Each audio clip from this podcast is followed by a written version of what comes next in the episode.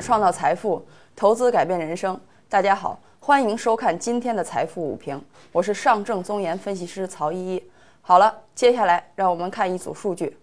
我们看到今天上午九点半公布的通胀数据，三月 CPI 低于预期，PPI 降幅收窄。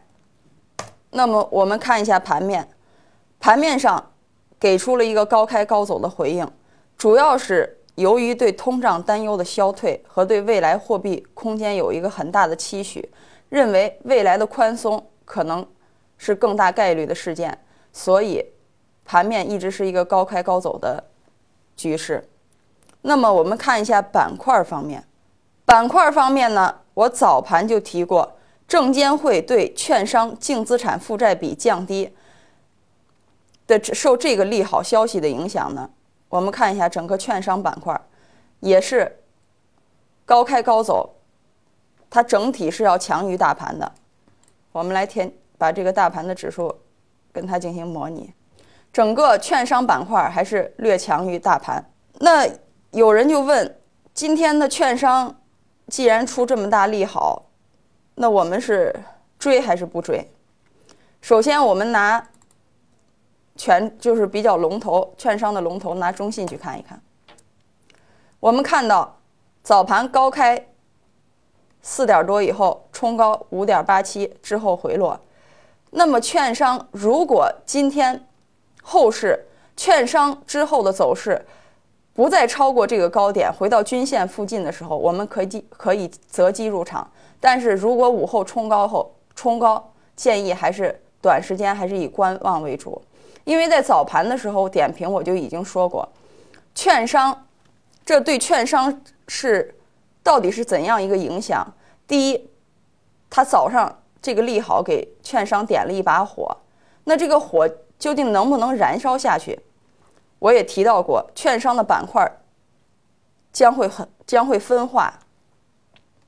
我们也看到国海证券涨幅比较靠前，像中信这些是比较。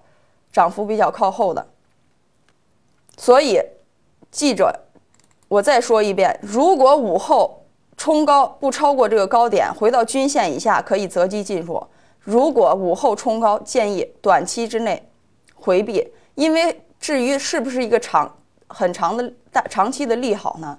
这还要看后面的一个是不是券商究竟会会会不会有重复的利好出现。那么我们再来看，那有的人说我没有拿券商，我怎么操作？好，我们继续看操作策略。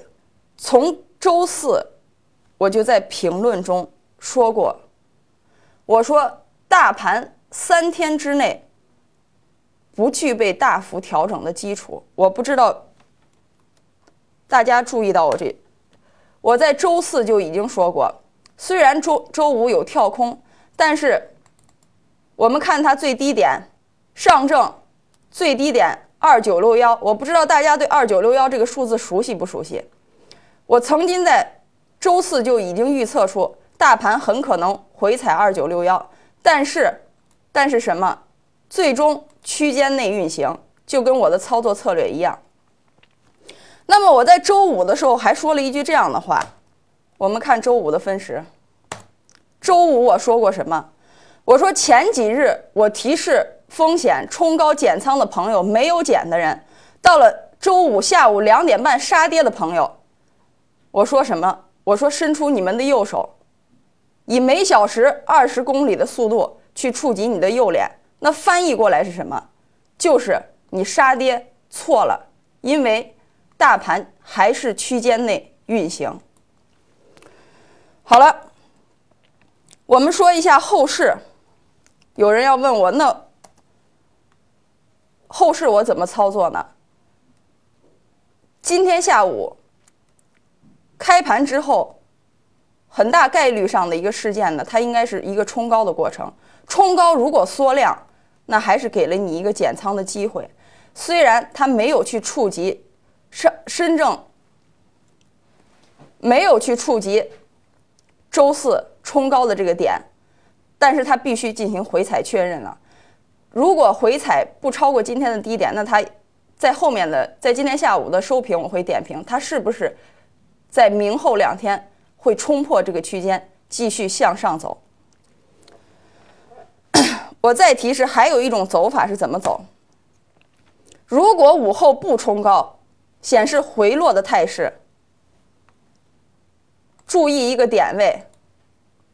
我再说一遍，注要注意一个点位，也就是说，我盘中所画出的这个位置，如果午后不冲高，显示一个回落的态势，如果没有低于三千零上证，注意是上证，没有低于三千零三十点，那么好，后市还有减仓的一个机会。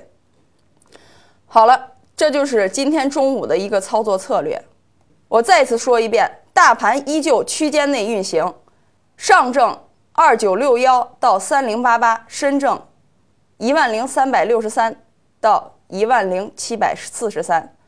激进的投资者高抛低吸，保守者冲高减仓。我们来看一下，今天我们后方分析师给我们带来的产品安科生物，我们是在四月六号推荐，今天早上涨停。好了，今天的武平就说到这儿。市场风云变幻，机会稍纵即逝。预知更多操作策略，请致电。屏幕上方电话零幺零五八三零九幺八幺，我再重复一遍，我们的电话是零幺零五八三零九幺八幺。谢谢观看，证券之星让投资更简单。